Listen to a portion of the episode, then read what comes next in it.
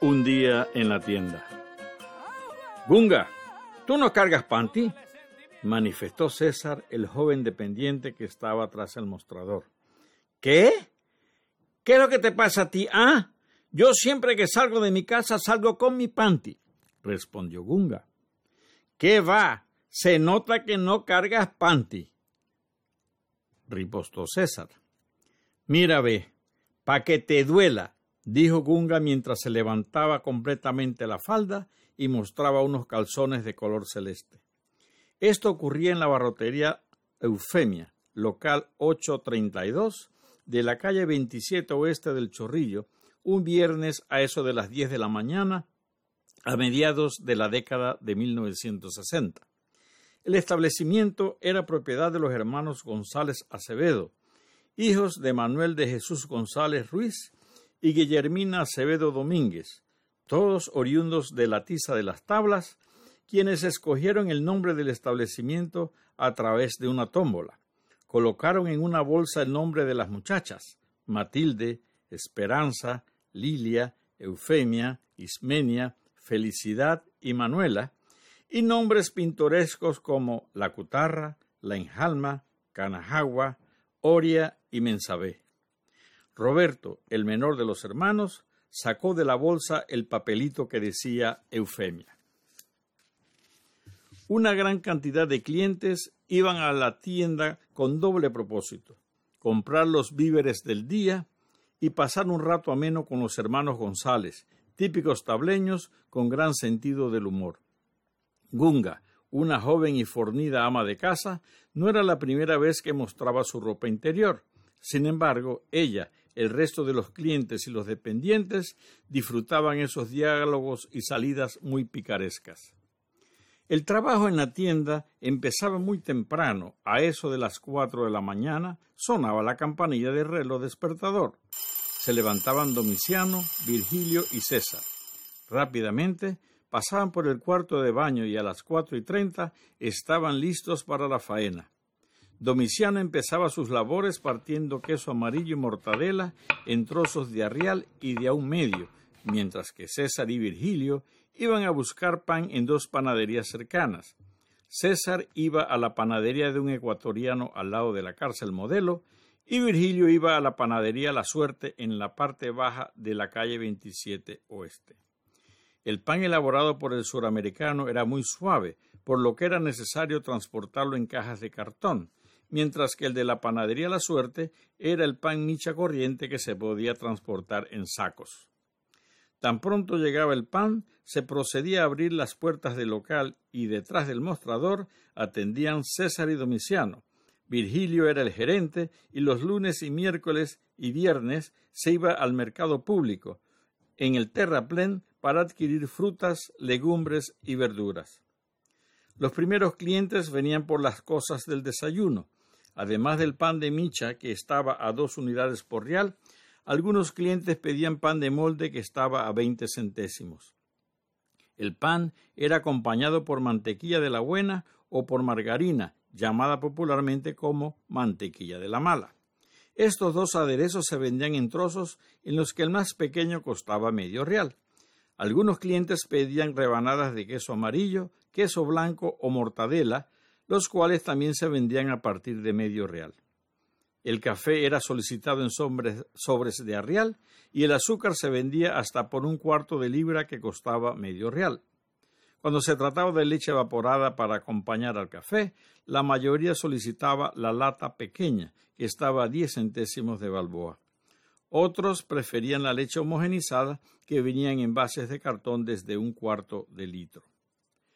Cuando eran las siete de la mañana, el intenso movimiento generado por la compra de desayunos había amainado, por lo que uno de los dependientes que podía, se podía dedicar a sacar mercancía del depósito y a envolver el recao verde, que iba a ser altamente solicitado a media mañana.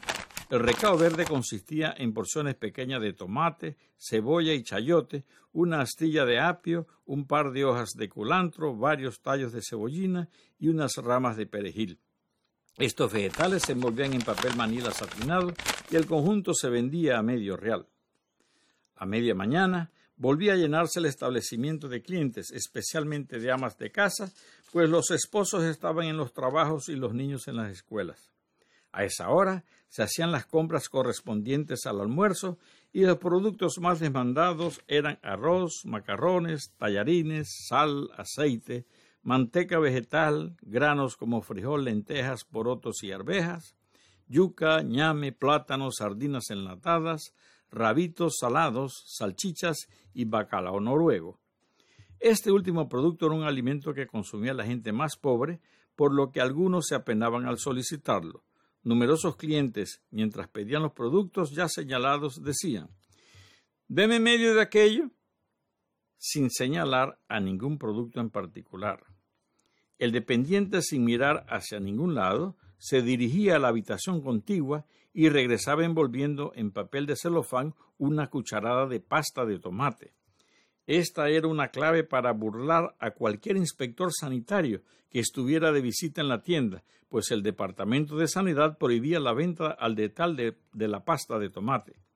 Existían riesgos de contaminación y descomposición del producto al mantenerse a temperatura ambiente y en recipientes poco herméticos.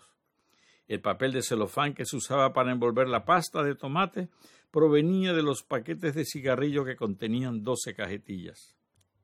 En el transcurso de la mañana llegaba el camión repartidor de hielo. Dentro del camión, un artesano con una especie de serrucho hacía cortes en la parte superior de una plancha de hielo. Estos cortes dividían la superficie de la plancha en pequeños cuadrados y luego la acción de un punzón dividía en trozos en forma de cubos. Estos pequeños cubos de hielo que permitían enfriar una jarra de agua o de chicha se vendían a medio real y si el cliente no traía un recipiente para llevarlo, se envolvía en un papel manila grueso que se obtenía de la cubierta de los bultos que contenían paquetes de azúcar de una libra. Al acercarse al mediodía empezaba el consumo de refrescos, el cual se acentuaba al llegar los niños de la escuela. Además de las gaseosas o sodas que costaban un real, se vendían duros de frutas y de sabores artificiales a medio real, bolis o bebidas envasadas en bolsas plásticas a medio real y pipas a diez centésimos. En el área de productos refrigerados estaban los helados en envases que se vendían a 5, 10 y 15 centésimos y las gelatinas que se vendían a real el vaso. También se ofrecían naranjas de jugo, frías o congeladas, a dos por real. Era tal la cantidad de productos que se vendían a un precio de medio real que con frecuencia no había monedas suficientes de medio real y de un cuartillo que permitieran dar el vuelto a los clientes. Para solucionar ese problema, la tienda se convertía en un banco emisor y en pequeñas cartulinas rectangulares se imprimía con un sello de goma el siguiente texto. abarrotería Eufemia, medio, dos y medio centésimos. La moneda de cartón era ampliamente utilizada y realmente solucionaba el problema de la escasez de la moneda de medio real. Justo después del mediodía empezaron a llegar a la tienda niños y adolescentes. Uno de ellos era Luisito, nieto del señor Pablo, quien se, dirigió a Domiciano. Hey Sócrates, dice mi abuela que si hay plátano maduro, dile que nada más hay verdes y amarillas. Respondió Domiciano, a quien apodaban Sócrates, porque era un aventajado alumno del Instituto Ismeño en el turno nocturno, cosa que demostraba con las respuestas acertadas que daba a las preguntas que los estudiantes le hacían mientras compraban en la tienda. Al escuchar la respuesta de Domiciano, Luisito salió corriendo en dirección al cuarto de su abuela. En menos de un minuto estaba nuevamente pegado al mostrador y sin importarle que el dependiente estuviera atendiendo a otro cliente, casi gritando dijo Dice mi abuela que si tan bien amarillo, le lleve un real. Los quiere grandes y bonitos. Luisito, cálmate que ya te voy a atender dijo Domiciano mientras le acomodaba las compras dentro de una bolsa de papel manila a una señora de mediana edad. Cuando terminó con la señora, Domiciano se dirigió a la tabla donde se exhibían los plátanos y, levantando un par de ellos, dijo ¿Te gustan estos dos que están largos y gruesos? Sí, sí, esos largos y gruesos también. ¡Ay! ¿Le gustan los plátanos largos y gruesos? Exclamó César con cierta musicalidad desde el área de duros y sodas. ¡Eh, César! Tú eres un manso cuecón, respondió el adolescente al no tener argumentos para defender su patinazo lingüístico. Mientras tanto, al otro lado, César estaba atendiendo a Calitín, hijo de la señora Belinda. ¡Ey, César! Dame una Coca-Cola para llevar ahí, pidió el niño.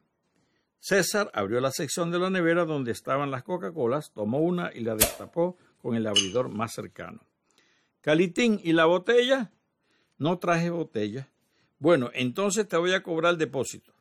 El depósito era un real por botella y para que el cliente pudiera recuperar su dinero y además no trajeran botellas adquiridas en otros locales, se le entregaba un pedazo de cartulina con la siguiente leyenda impresa.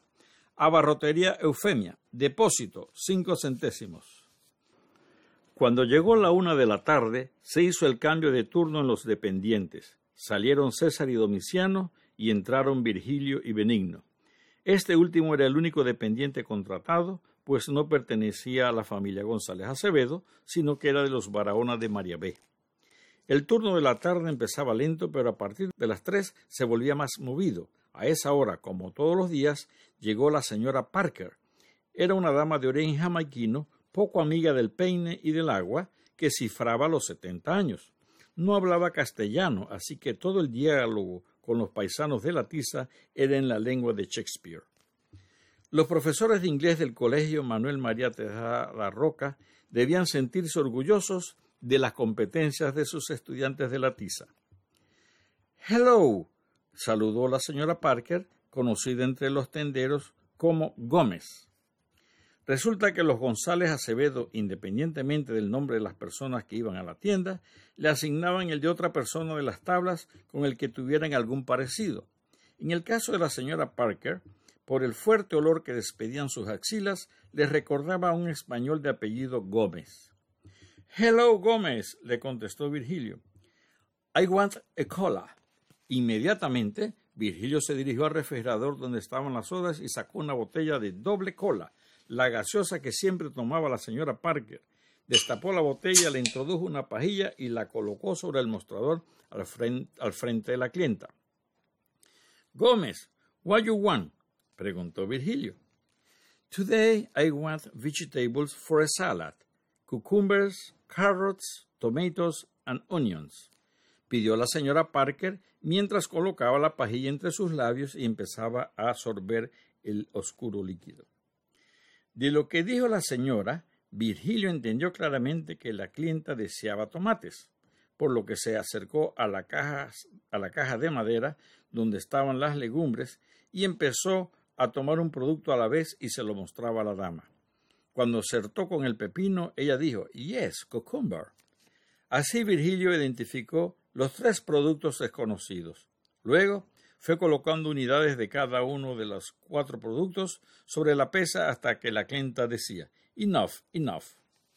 El ritual de esta clienta era tomarse lentamente la doble cola mientras hacía su compra. El que la atendía podía ocuparse de otros clientes, mientras ella, con toda su calma, daba a conocer los productos que deseaba llevar. Cuando quedaba poco menos de la mitad del contenido de la botella, Virgilio se acercó a la señora Parker y le preguntó Gómez, you want more?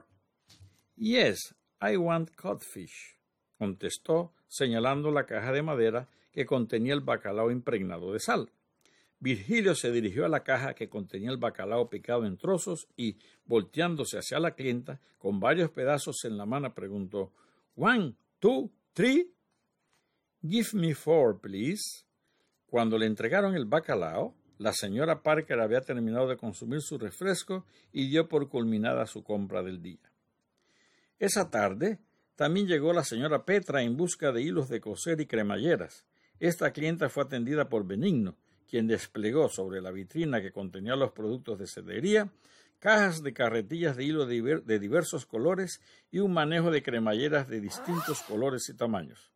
La modista traía un fragmento de tela de color celeste el cual comparó con las carretillas de hilo y con las cremalleras. Mientras Petra se decidía, Benigno atendió a otros clientes.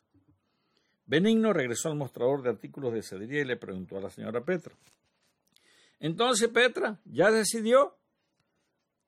Tengo una dudita con el color de dos zippers. ¿cuál te parece que le cae mejor a la tela? Benigno observó las dos cremalleras que mostraba la señora Petra y le pareció que los colores de ambas eran adecuados. Sin embargo, para apurar la venta, mientras agarraba el zipper de tono más subido, le manifestó A mí me parece que este le va mejor. Mira, lo mismo estaba pensando yo, ripostó la señora Petra. Cuando fueron las cuatro de la tarde, hubo un relevo entre los dependientes. Salió Virgilio, que estudiaba en el turno nocturno del Instituto Ismeño, y entró Roberto, que lo hacía en el, instituto, en el turno matutino del Colegio José Dolores Moscote. Cerca de las seis de la tarde, los dependientes cenaban en un comedor ubicado en uno de los ambientes detrás del local comercial. En esos momentos, Leo Vigildo, quien laboraba como educador en la Escuela Gran Bretaña en Pedregal, reemplazaba al que estuviera tomando sus alimentos. Después de esa hora de la tarde, la afluencia de clientes disminuía, lo que permitía que uno de los dependientes se dedicara a otras tareas como preparar los duros, la gelatina, abastecer los anaqueles, llenar las neveras de sodas embotelladas y barrer el local, entre otras. En la noche, muchos clientes venían a la tienda por los servicios de refresquería que brindaban y para pasar el rato con los paisanos de la tiza. Un pedido muy popular era el de una Royal Crown Cola, mejor conocida como rompepecho por su gran tamaño, acompañada de un pan de dulce. El costo de esta combinación de manjares era de diez centésimos de balboa. A las diez de la noche se cerraban las puertas, todas ellas de doble hoja y de madera muy pesada. Además de picaportes que penetraban orificios en el piso, se usaban unas pesadas trancas de madera. A esa hora llegaban los estudiantes nocturnos, César, Virgilio, Domiciano y Manuelita. Manuelita estudiaba en el Instituto José Justo Arosemena Nocturno, localizado en el Casino de Caledonia, y César lo hacía en el Instituto Moderno, que funcionaba en las instalaciones de la Escuela Presidente Valdés, ubicado en la calle 12 Oeste.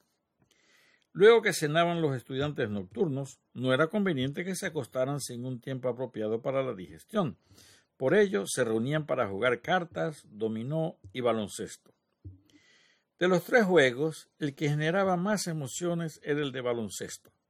Se colocaba un recipiente de helados de dos y medio galones como a un metro de altura sobre unas cajas en el depósito de mercancía. Se marcaban con tiza tres líneas en el piso para tirar a la cesta. El tiro desde la línea más cercana valía un punto el de la línea intermedia dos puntos, el de la línea más lejana tres puntos. En estos torneos de baloncesto participaban todos divididos en dos equipos.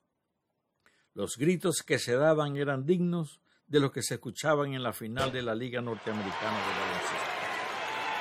Cerca de la medianoche cesaban los juegos y todos se retiraban a descansar, pues quedaban solo cuatro horas para reponer las energías y empezar un nuevo día en la tienda.